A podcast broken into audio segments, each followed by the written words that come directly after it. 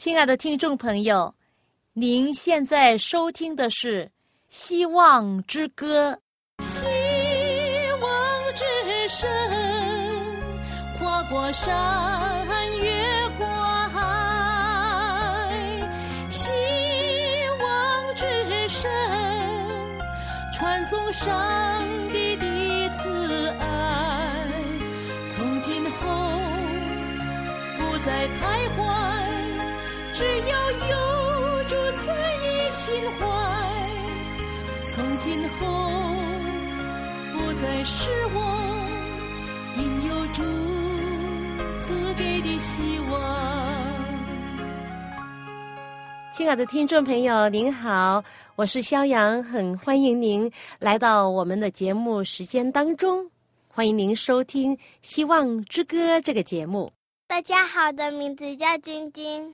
晶晶，我知道你背了许多的圣经章节，那其中呢有一段呢你背得很好的，你可不可以今天背给我们听？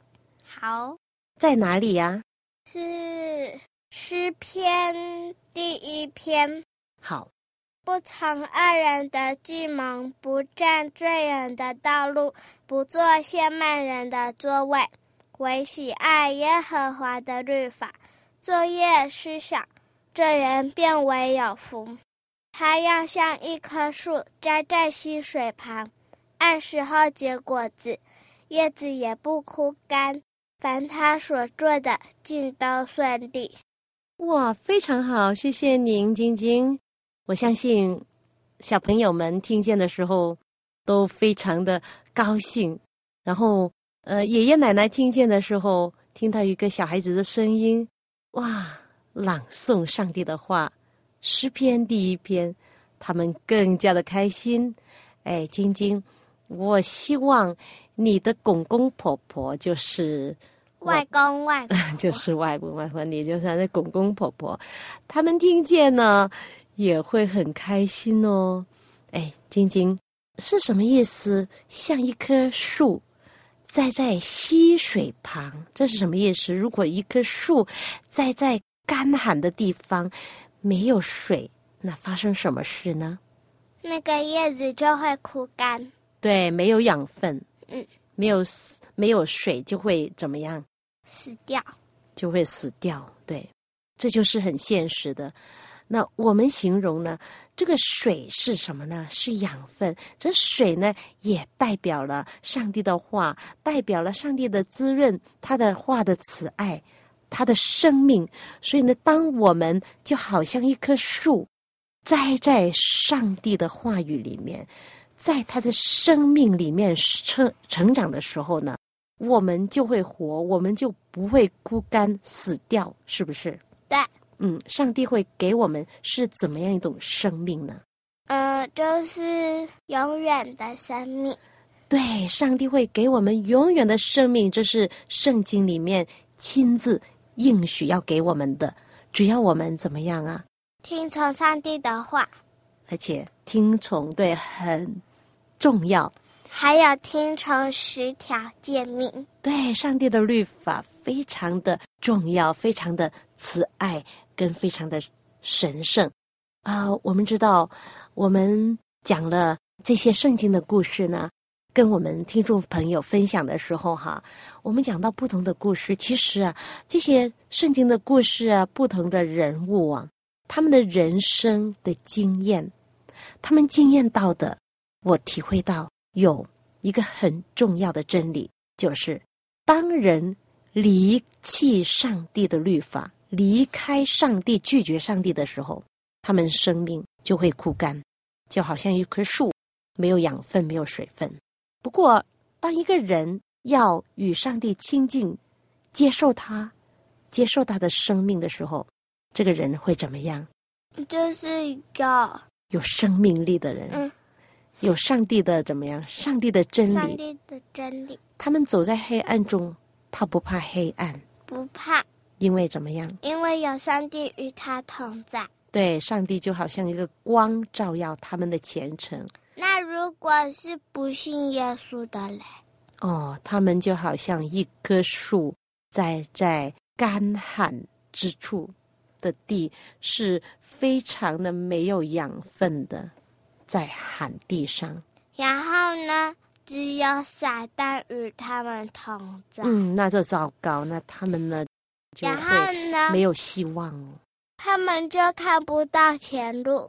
对，所以晶晶，你要成为一棵小树，栽在溪水旁，就是在上帝的生命之中，然后随时随地来吸取这个养分。那你成长的过程呢，就会非常的美好，你的生命会得到上帝的保守跟赐福。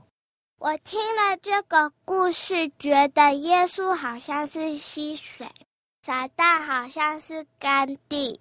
对的，在圣经里面，耶稣亲自的告诉我们说，他就是生命的活水，然后他呃会赐给我们生命，凡来到他跟前的呢，他会赐给他们活水，直涌到永生。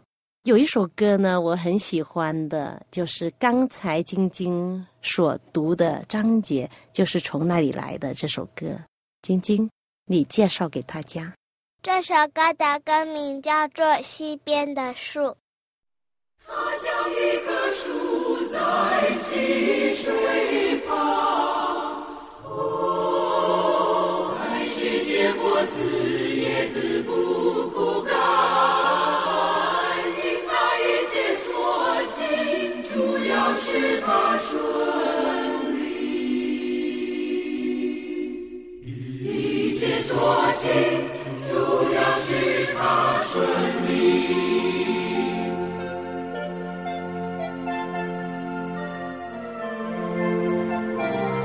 不从恶人的计谋，不占罪人的道路，不做邪门人的作为，不喜爱愚昧的行为。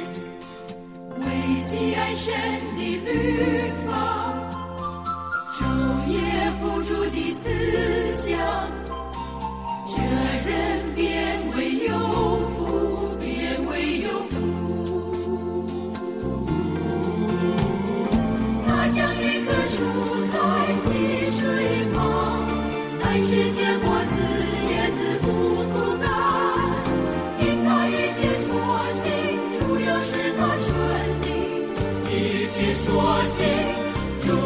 要是他顺利。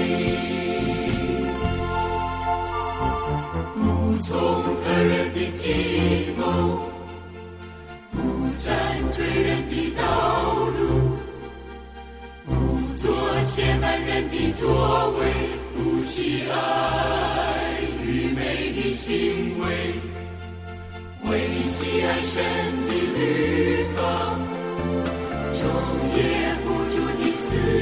想，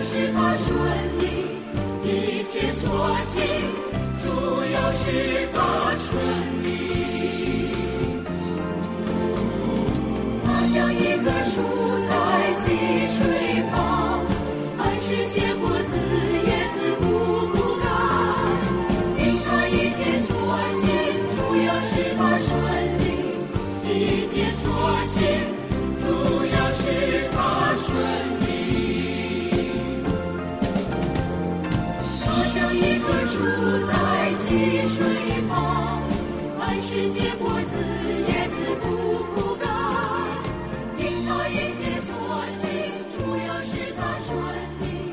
一切所行，主要是他顺利。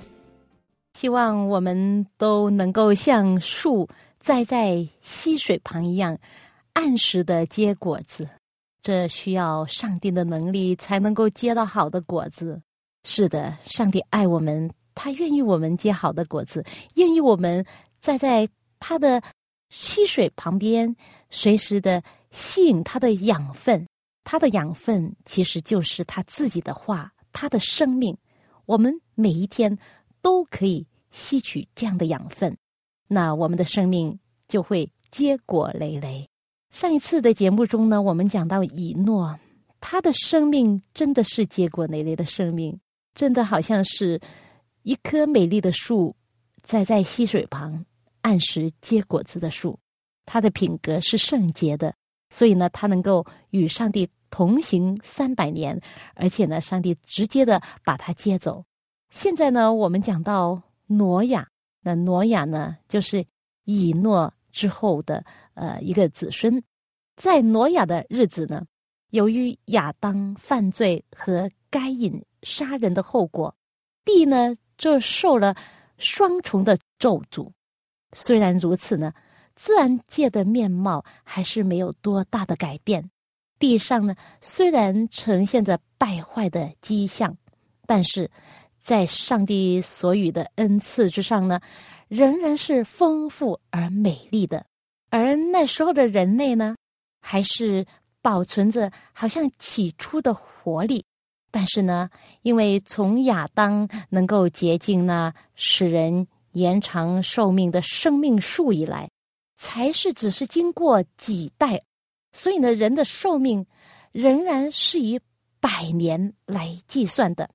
如果这些长寿的人能够利用他们非常的能力来计划工作，并且专心侍奉上帝，那么呢，他们就可以使创造主的名在地上得到称赞，得到发扬光大，而且呢，也可以迎合上帝赐给他们生命的宗旨。但是很可惜，他们没有这样做。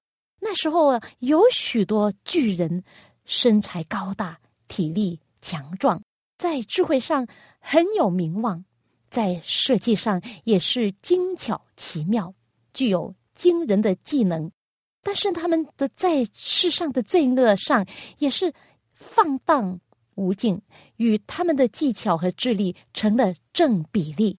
上帝赐给这些洪水以前的人许多丰富的恩赐，但是呢，他们只用这些福分来荣耀自己，专心注重恩赐的本身，而忘记赐恩赐的主，他们的创造主上帝。于是呢，恩赐就反而成了诅咒。他们只是顾着满足自己骄傲的心，醉心于享乐。和邪恶的生活，他们故意不认识上帝，终于否定了他的存在。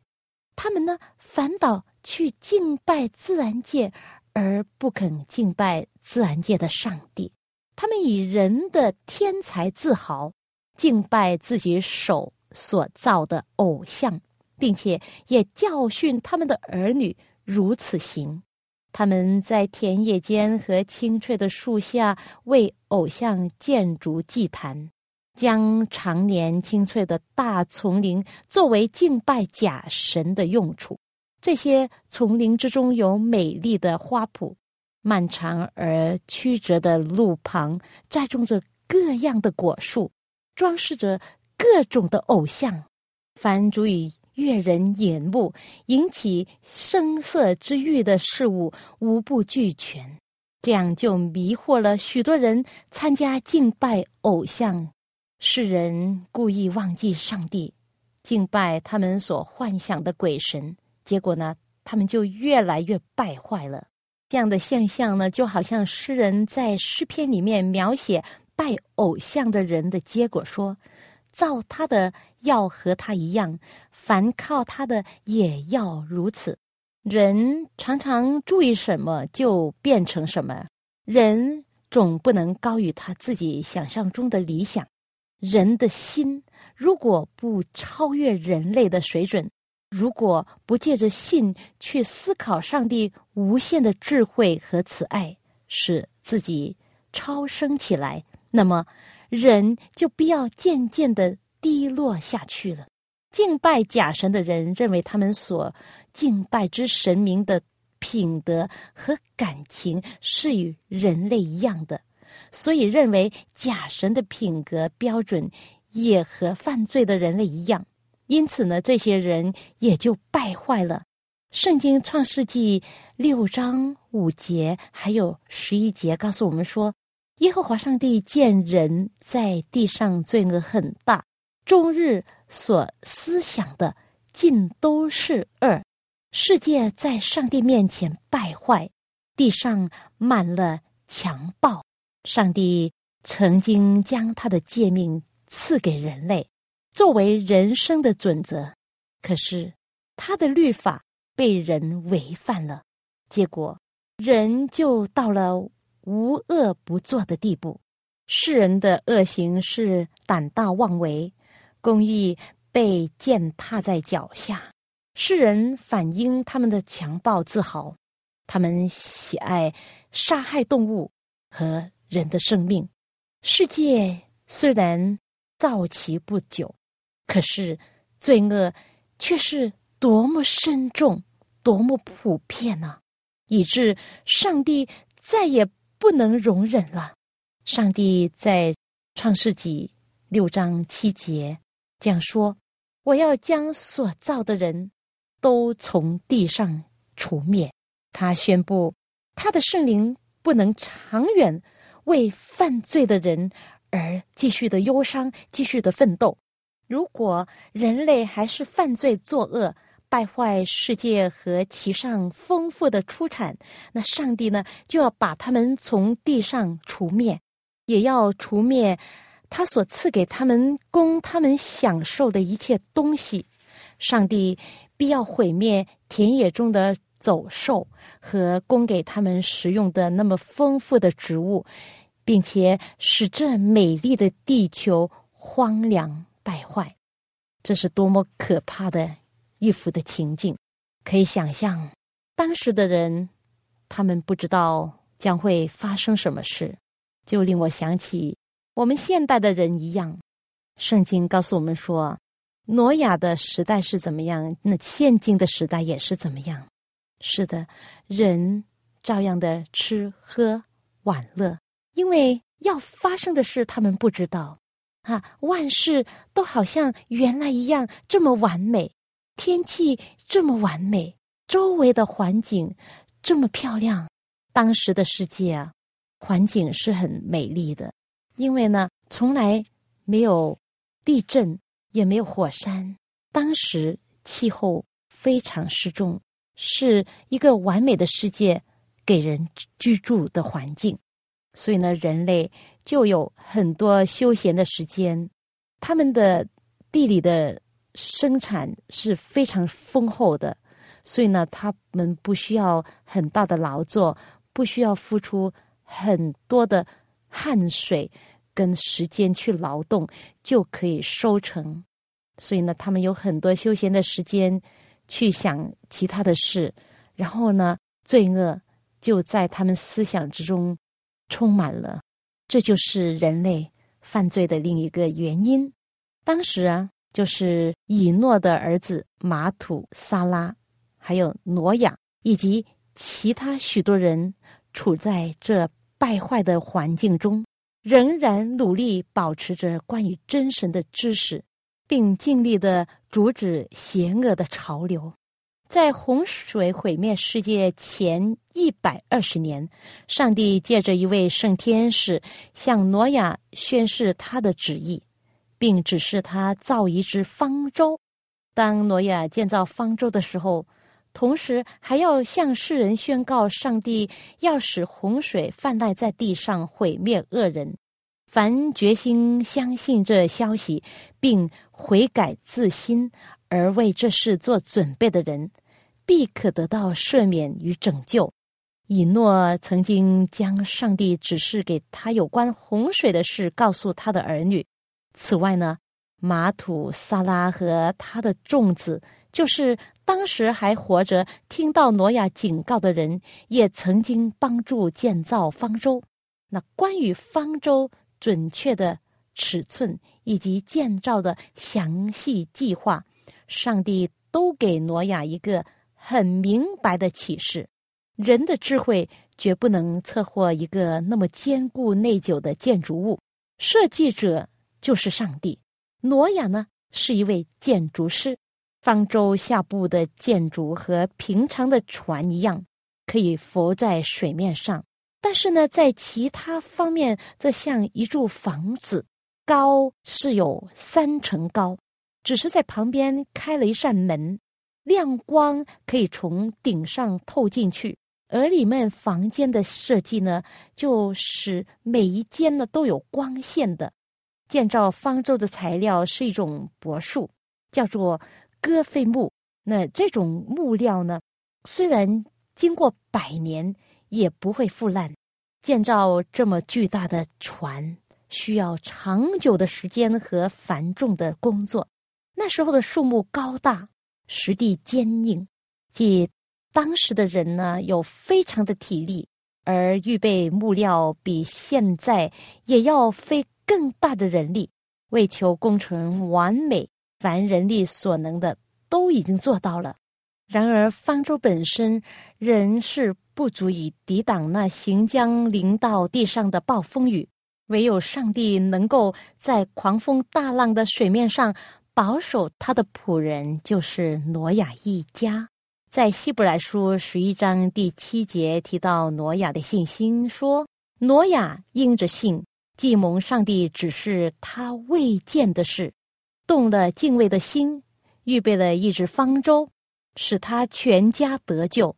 因此呢，就定了那世代的罪，自己也承受了那从信而来的义。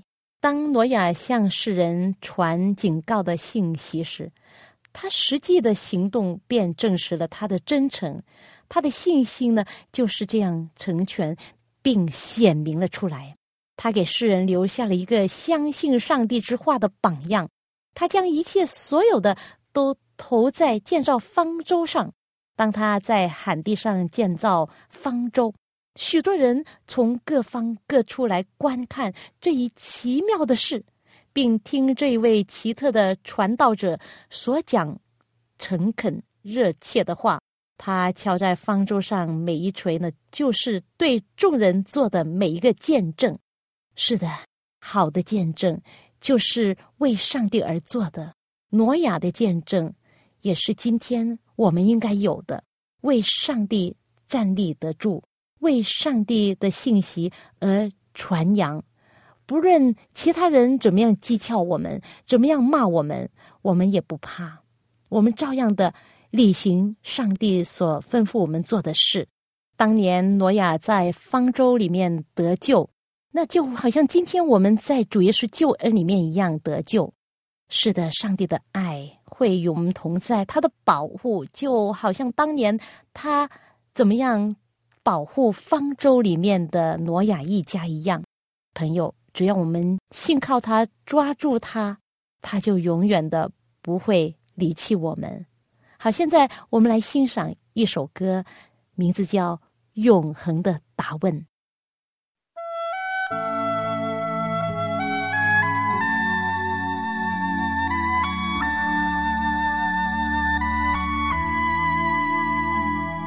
世上有多少欢笑，能使你快乐永久？试问谁能支配将来？永远不必担忧。名和利那天才足够，能使你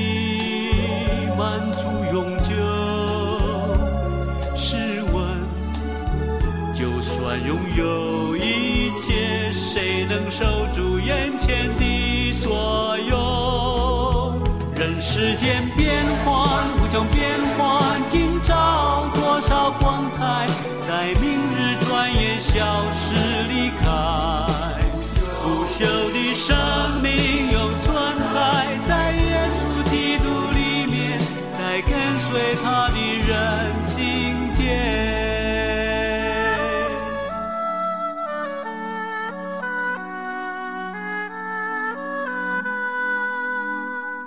在世上有多少欢笑，能使你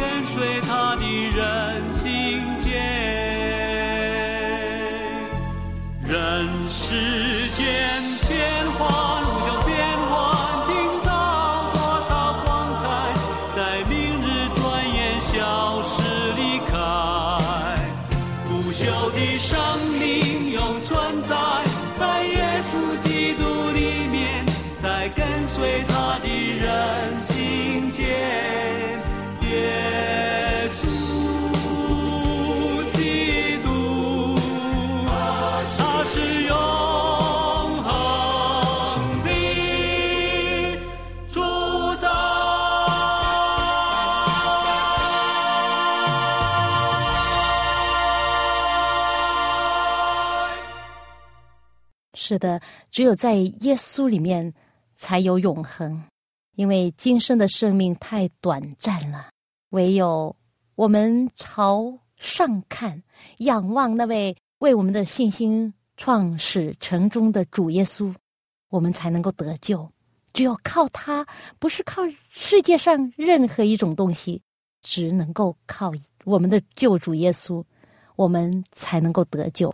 亲爱的朋友。您愿意在你的生命中能够享受这永恒吗？上帝所预备给你的，就是永恒的生命、永恒的福乐。谢谢您的收听，我们下一次的《希望之歌》节目之中再会。希望之声，跨过山，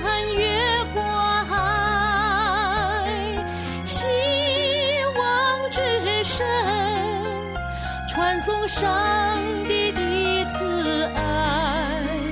从今后不再徘徊，只要有主在你心怀。从今后不再失望，因有主赐给的希望。